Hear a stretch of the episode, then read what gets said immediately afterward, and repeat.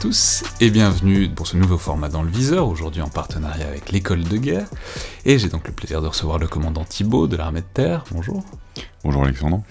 Euh, donc vous êtes cette année évidemment en détachement à l'école de guerre euh, et vous êtes euh, ici pour nous raconter un souvenir. Alors j'allais dire assez récent, mais en même temps ça commence un petit peu à remonter. C'était en, 2015 dans le cadre de l'opération Barkhane, j'imagine. Exactement, tout à fait. Et donc, où ça? Au Mali, au Burkina Faso, au Niger? Où est-ce que c'était? Donc le, souvenir dont j'aimerais vous faire part aujourd'hui, euh, s'est passé euh, euh, sur la zone des trois frontières. Donc c'est un peu les trois, quoi. C'est un petit peu les trois, sauf que ce n'est pas ces pays-là, puisque là il, il s'agit de la zone des trois frontières entre la Libye, l'Algérie et le Niger. Euh, et euh, donc à ce moment-là, euh, le groupement tactique désert, à qui est l'unité donc tactique à laquelle j'appartenais, avait la spécificité parachutiste, puisque je suis moi-même issu d'un régiment parachutiste qui se trouve à Tarbes.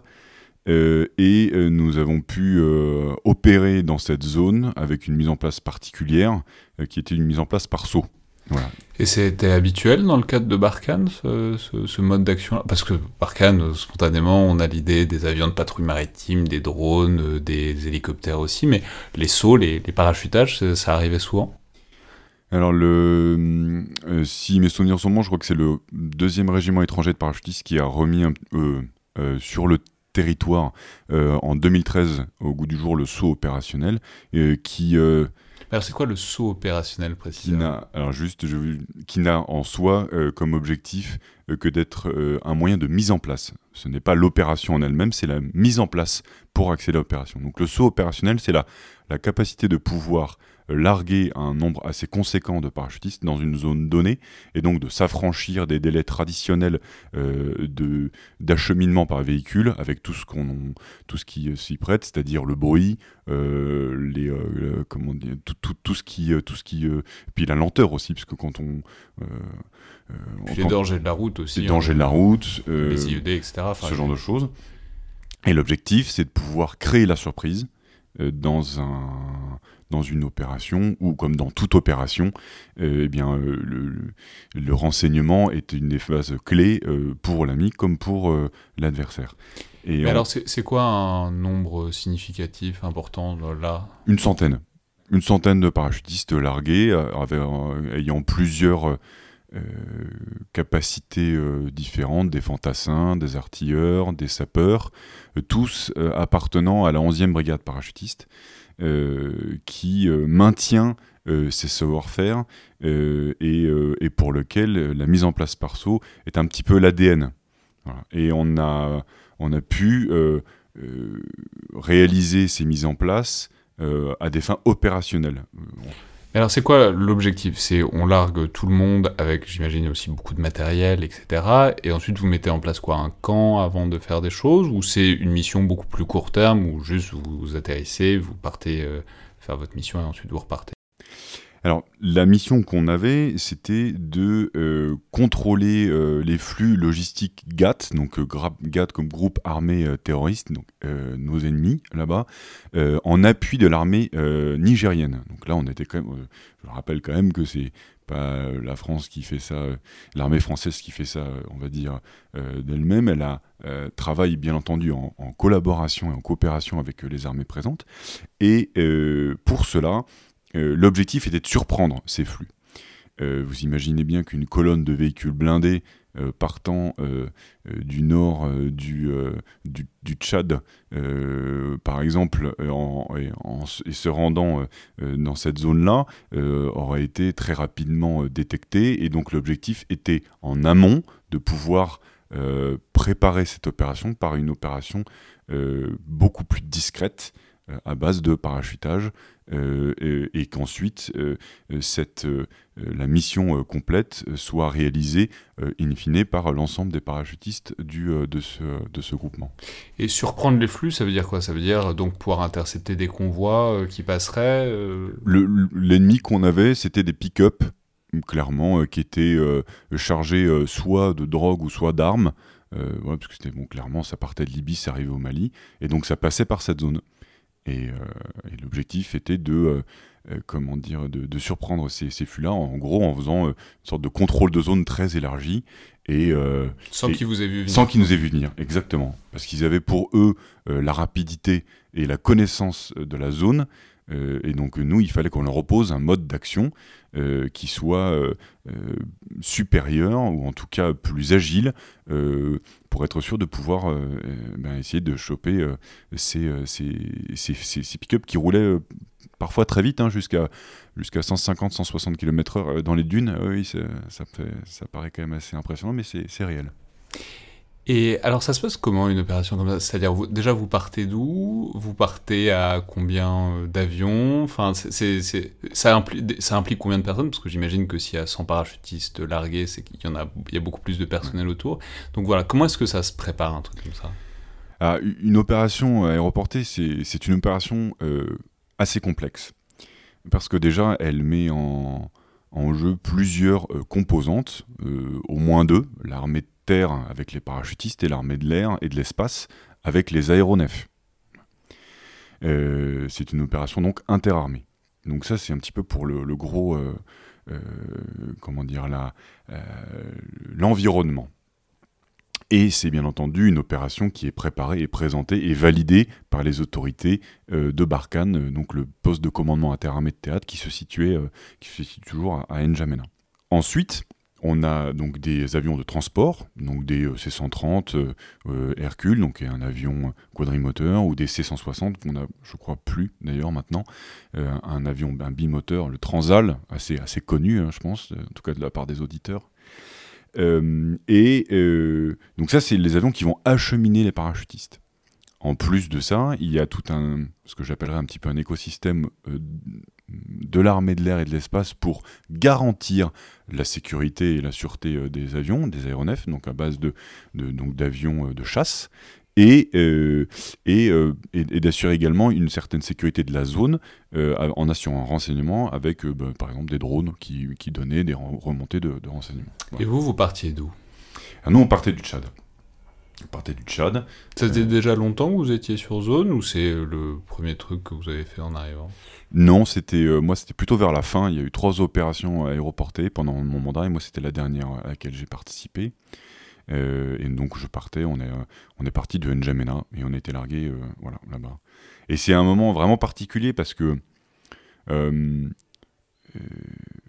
saut opérationnel, beaucoup de gens y pensent et, et, peu ont la chance parce que c'est une vraie chance, enfin en tout cas l'opportunité de, de la réaliser.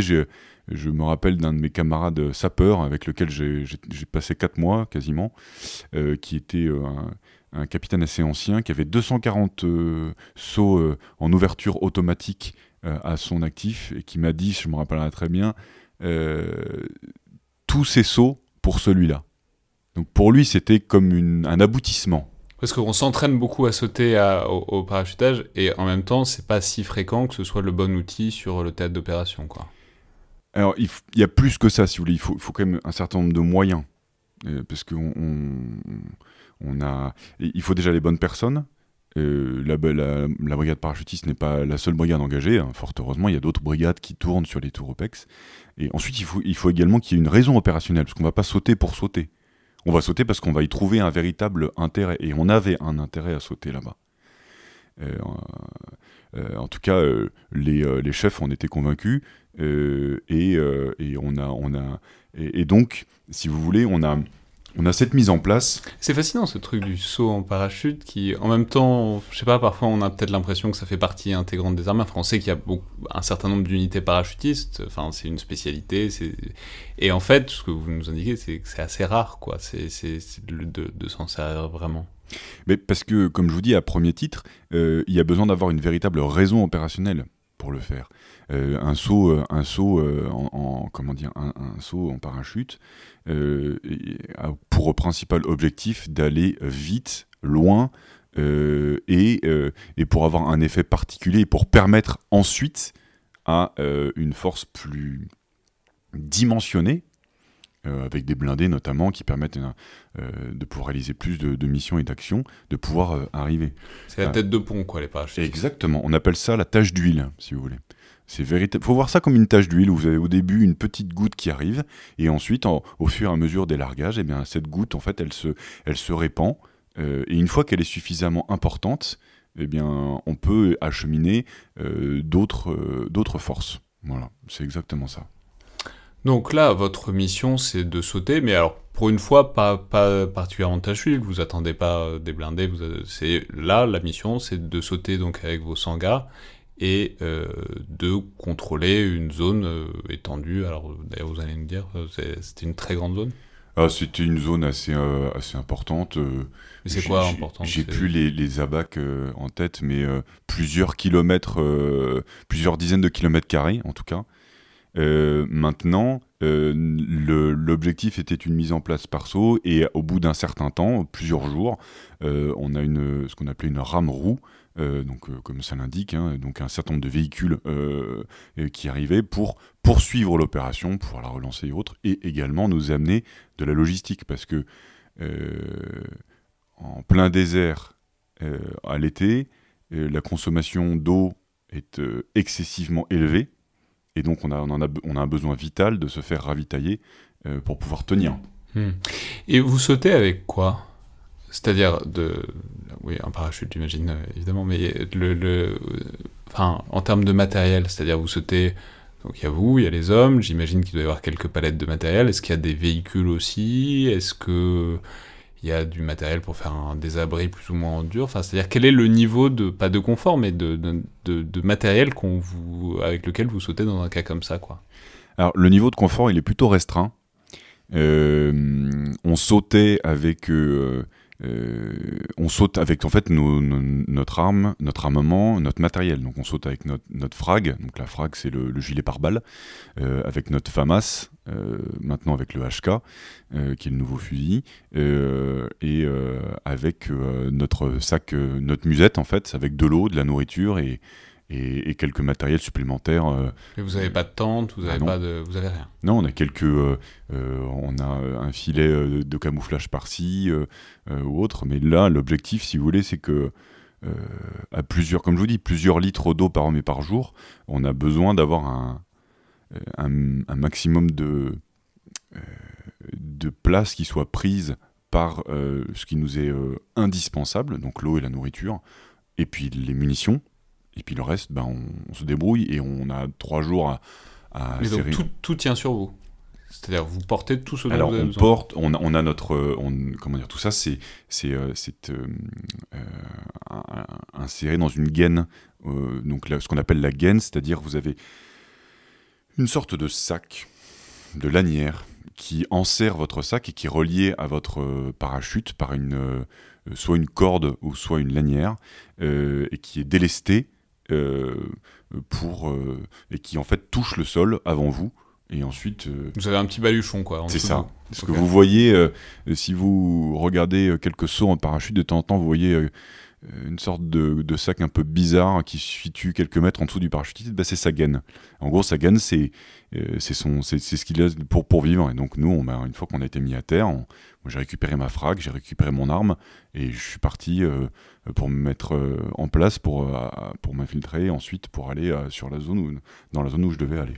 Et tout ce qu'il y a dans la gaine, vous le laissez quelque part dans un coin ou vous prenez tout avec vous? On prend, on prend les choses avec nous pour être sûr de, ben, de rien laisser. Euh, et c'est ce qu'on peut vraiment pas prendre avec nous. On, le, on se débrouille pour euh, le, le mettre à un endroit où on est sûr que personne ne le retrouvera. Et, ouais, d'ailleurs, j'allais dire, c'est tout bête, mais le parachute, vous en faites quoi?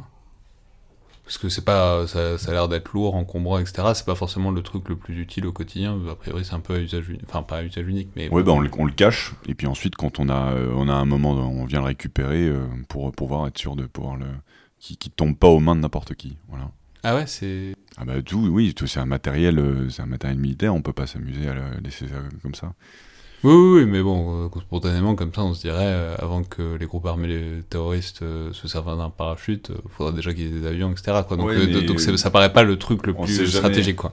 Oui, mais vous savez, vous pouvez avoir plein de, plein de moyens de. Aujourd'hui, avec tous les moyens de communication, une vidéo qui est faite avec un parachute déplié. Enfin, on sait pas, on sait pas ce que, comment ça peut être utilisé. Hein, on n'a pas le. Ok, donc vous sautez. Déjà, vous sautez de jour ou de nuit De nuit. Toujours ou là? Non, pas forcément. Euh, il y a des sauts qui se font en deux jours, mais la plupart du temps, si on veut être sûr d'être euh, vraiment le plus discret possible, c'est de nuit et, si possible de nuit vraiment noir. Comme ça, au moins, on a. Et l'avion est toutes lumières éteintes, etc.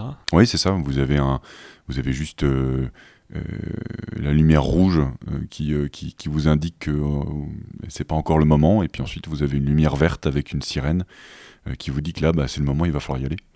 Et vous sautez de haut, c'est tout bête, mais j'ai aucune idée. 300 mètres. Et c'est haut pour un parachute. Enfin, j'ai aucune notion de si c'est haut. Euh, c'est euh, non, c'est pas très haut.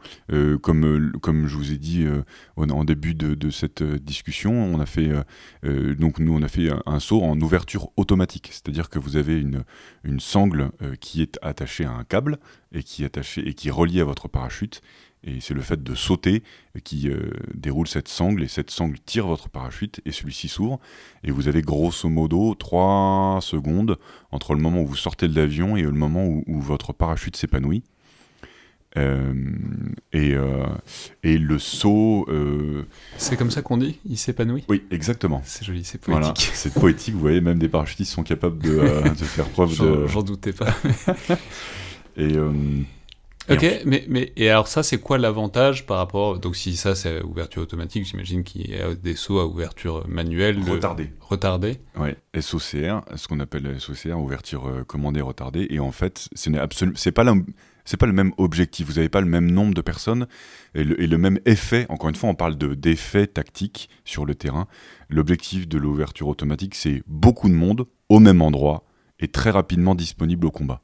Euh, quand vous avez euh, euh, vous sautez à 300 mètres, euh, vous, vous larguez 75 ou, 80 ou 100 parachutistes, euh, voilà, ben vous avez très rapidement beaucoup de, toute cette force présente en quelques secondes, quelques dizaines de secondes. C'est vrai que vous n'êtes pas vulnérable avec votre parachute en train de descendre on est, moins, on, est, on est moins vulnérable. Moins on saute de haut, moins on est vulnérable, puisque moins on passe de temps sans pouvoir se servir de notre armement. Voilà. et, et, du coup, ça fait combien de 300 mètres, ça fait combien de temps de saut? Je crois qu'on est dans l'ordre des 30 euh, à 40 secondes de saut. Ah ouais, ok. Ah oui, donc c'est vraiment très rapide. Quoi. Après, tout dépend, plus vous êtes chargé, plus vous descendez vite. Euh, oui, ça paraît vous, clair. Voilà, vous avez quand même cette, cette variable qui est aussi importante, euh, en fonction du vent également, avec lequel vous sautez. voilà, tout ça, ça, ça peut changer. Mais globalement, on est dans, je crois, dans ces ordres-là, environ 45 secondes. Alors que si vous sautez depuis plus haut, donc à moins, c'est quoi l'objectif? Eh ben, L'objectif, c'est euh, de, de, plus haut. Déjà, vous êtes en général moins nombreux. Euh, et ce sont des procédés différents où, de, où là, vous pouvez véritablement euh, vous infiltrer. Voilà. Oui, parce que Parce que quand vous sautez à 300 mètres, vous imaginez bien que les gens sur place vous entendent. Ça, c'est obligatoire. Voilà. Bon, normalement, dans le désert, de nuit, il y a a priori assez peu de personnes qui sont censées vous, vous entendre. Bah, en même temps, il y a euh, des collègues, euh, enfin des, camarades à vous qui m'ont déjà dit qu'on est toujours surpris du monde qu'il y a dans le désert. On est vraiment toujours surpris du monde qu'il peut y avoir effectivement dans le, dans le désert. Ouais. Donc vous sautez de nuit, euh, vous atterrissez. Déjà, il est quelle heure? Enfin, de nuit, c'est. on a sauté aux alentours, dans début de nuit, vers 21h30 ou 22h vous avez toute la nuit pour vous mettre en place ensuite euh? ben, L'objectif, c'est de se mettre en place le plus vite euh, possible, effectivement, pour pouvoir euh, justement après être en mesure de remplir notre mission dès le, dès le lever du jour. Et vous, bon, vous en avez trouvé des pick-up? Alors, cette fois-ci, non. On n'en a pas trouvé. Par contre, on a trouvé des plots logistiques. donc, en fait, les, euh, les, groupes armés terroristes utilisaient, comme je vous dis, donc les pick-up.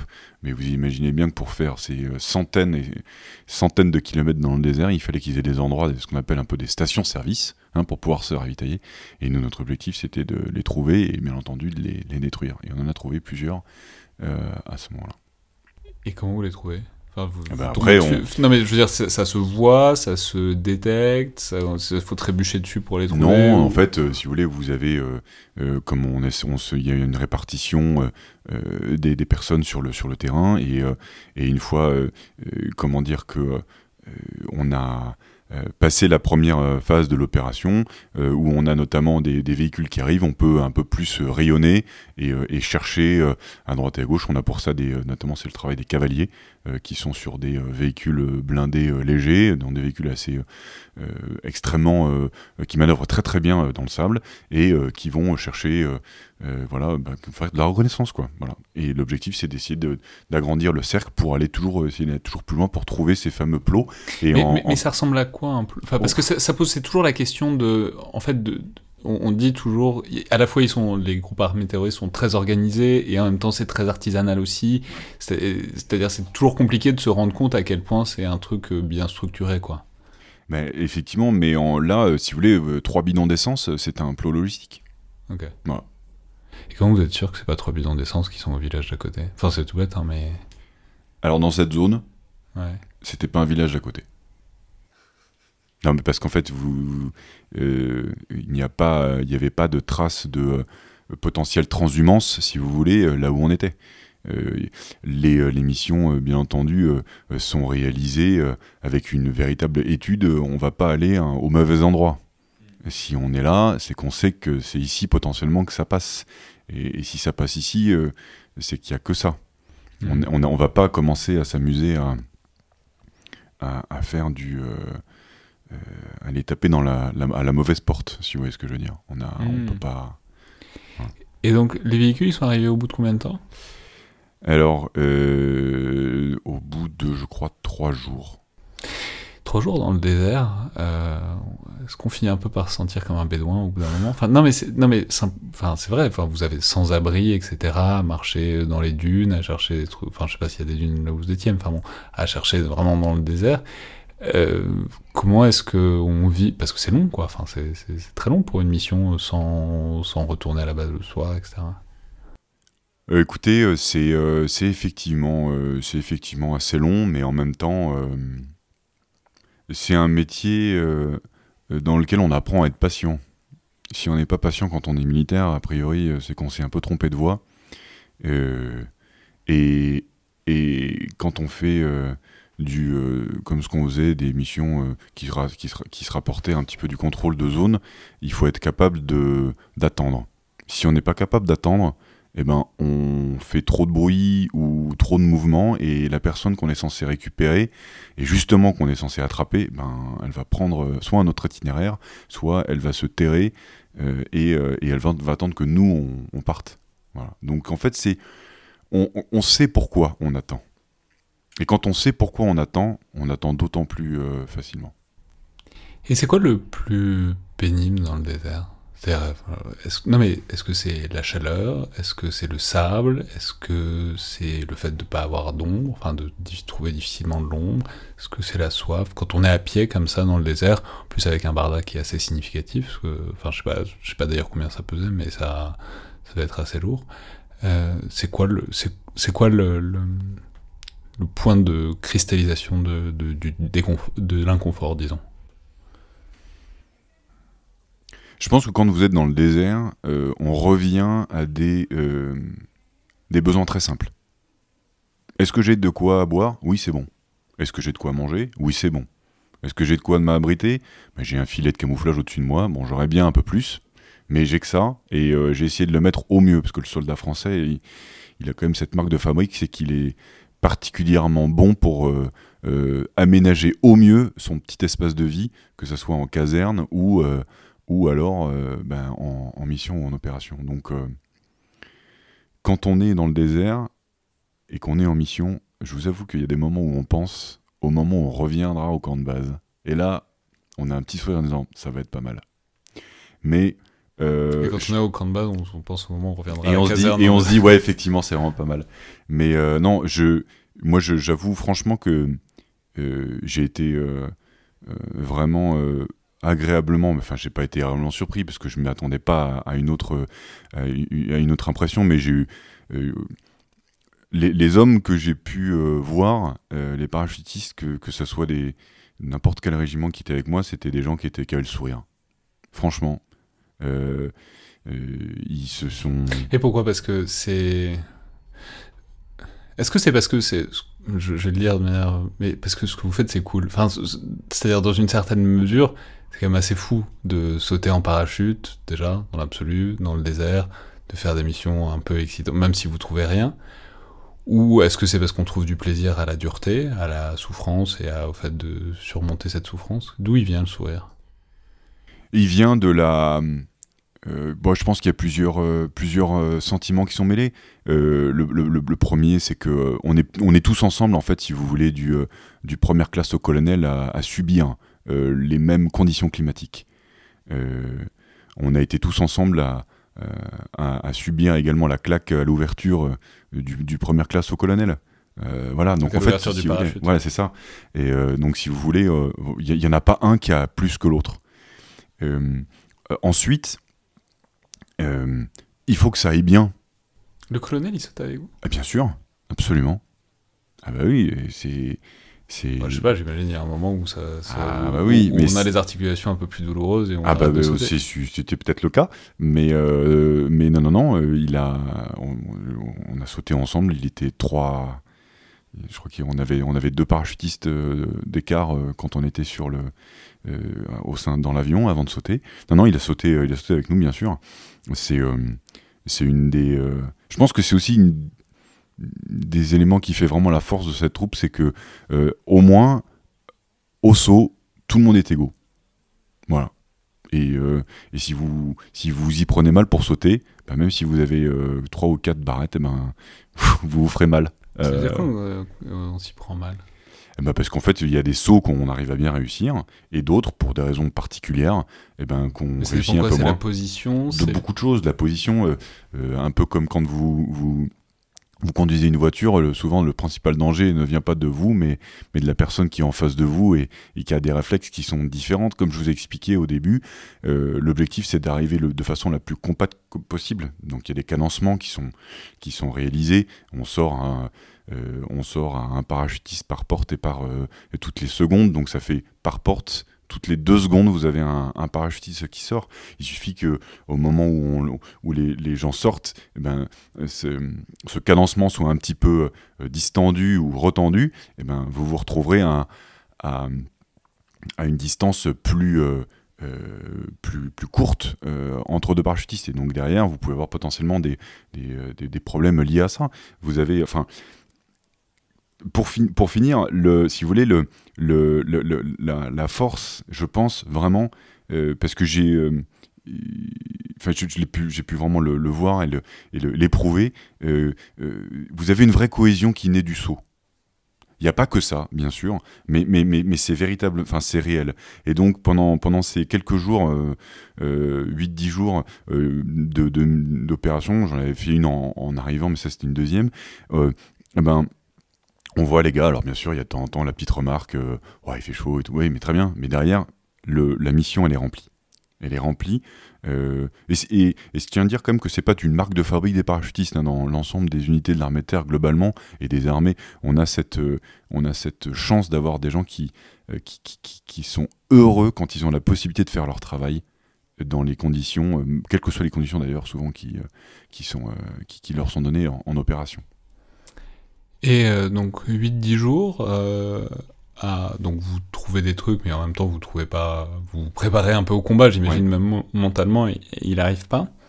C'est frustrant ou c'est soulageant ou c'est indifférent? De toute façon, il y avait une mission à faire, elle est faite. Comment est-ce qu'on gère ce fait d'attendre pour un truc qui en fait ne vient pas vraiment? Ben, euh, On a déjà, on a, comme je vous dis, on a trouvé quand même quelques plots, donc on a toujours derrière euh, des, euh, euh, bah, des comptes rendus réalisés. on a, on a potentiellement, on peut relancer aussi des actions un petit peu ailleurs. Donc en fait, en 8 jours, il y a toujours des, éléments qui sont faits. On a l'appui également des différentes, d'autres composantes, où on a des, des, aérien qui vient également faire peut-être un peu de renseignement par, par la voie des airs. Enfin, si vous voulez, c'est pas 8 jours à se tourner les pouces, clairement. et euh, et puis derrière, on sait en tout cas que là où on, est, eh ben, a priori, ça passera moins facilement si ça doit passer. Voilà, donc, euh, Mais même au quotidien, comment ça... Enfin, je sais pas, j'imagine que c'est pas exactement la même chose pour le colonel et pour euh, le première classe. Peut-être qu'il y en a un qui... Enfin, qu'il y, a des choses qui disent... J'imagine, euh, mais c'est ce qu'on voit dans les films, de j'espère qu'ils vont venir, etc., on les attend, enfin... De, enfin ou peut-être pas, peut-être que c'est complètement inter... la vie intérieure de chacun. Comment est-ce que ça se gère sur le terrain, quoi? Non, mais en fait, là, chaque petite cellule a son petit cycle de vie, si vous voulez, avec les gens qui, euh, qui, qui, qui, je vais pas dire les gens qui travaillent et les gens qui dorment, parce que c'est pas véritablement ça, mais vous avez les gens qui prennent leur tour de garde, parce qu'en fait il faut rester attentif, et attentif sur la durée. Donc euh, ben, vous en avez un qui, euh, qui, qui, prend la garde pendant que l'autre mange, le troisième peut-être nettoie son, son, armement, parce qu'il y a beaucoup de sable quand même, enfin, il y a, y, a, y a pas mal de... Il faut faire attention que l'armement soit toujours en mesure d'être employé, enfin, qu'il soit toujours exactement apte à fonctionner, excusez-moi, le terme est plus euh, correct. Euh, Vous avez déjà eu un fusil qui s'enraye à cause du sable euh, alors moi à titre personnel vous avez déjà vu le truc quoi enfin, l'espèce d'usure du sable sur le matériel le sable est jamais bon pour les pour l'armement ça c'est évident et quand on comme on nettoyait quand même assez régulièrement euh, notre armement et on l'entretenait, on voyait qu'il y avait quand même beaucoup de sable qui rentrait. Donc euh, je ne suis, pas, je, suis pas capable de vous répondre sur cette question, mais ce que je sais en tout cas, c'est qu'on le nettoyait, on le rehuait et il y en avait besoin pour, pour être sûr que ben, justement au moment où potentiellement on en aurait besoin, eh ben, on puisse être ben, avec une certitude raisonnable et très raisonnable que on puisse l'utiliser. Et euh, est-ce qu'on peut, j'allais dire, se distraire? Enfin, c'est tout bête, mais est-ce qu'on peut je sais pas, avoir un bouquin, euh, écouter de la musique? Enfin, je veux dire, le 8 jours, c'est quand même très long, même si on est en mission, et j'imagine bien qu'on est concentré. Enfin, en même temps, il y a aussi des sautes d'attention, forcément, et puis on fait pas que manger. Non, non, bien sûr. Mais est-ce qu'on peut faire autre chose ou pas? Bah, Là, effectivement, il y en avait certains qui euh, amenaient en plus dans leur, leur musée de plus quand on avait la chance d'avoir la Ramro, enfin pas la chance parce qu'on l'a eu, euh, quand la Ramro est arrivée, il y en avait certains qui donnaient effectivement quelques euh, effets supplémentaires, un livre ou autre. on essayait d'éviter tout ce qui était à base de piles parce qu'en fait, euh, euh, qui dit à base de piles dit euh, potentiellement au bout d'un moment bah, ça ne marche plus. Donc un livre, c'était très bien pour ça, ou un jeu de cartes, ou ce genre de choses, voilà. Pour. mais encore dire que dans l'armée, du coup, on apprend à lire plus qu'à faire d'autres choses? Alors, je, trouve cette. Non, mais je sais pas. non, mais c'est une. Là, bah, non, non. non, mais en fait, vous avez. vous seriez assez surpris de la, la capacité. C'est pour ça que je fais ça. Oui, tout à fait. De de comment dire la connaissance de certaines euh, certaines personnes euh, je vais je vais dire je vais utiliser un terme un peu générique non officiers certaines connaissances de, personnes non officiers qui sont souvent et très souvent des gens très érudits qui s'y connaissent beaucoup qui ont un domaine de prédilection.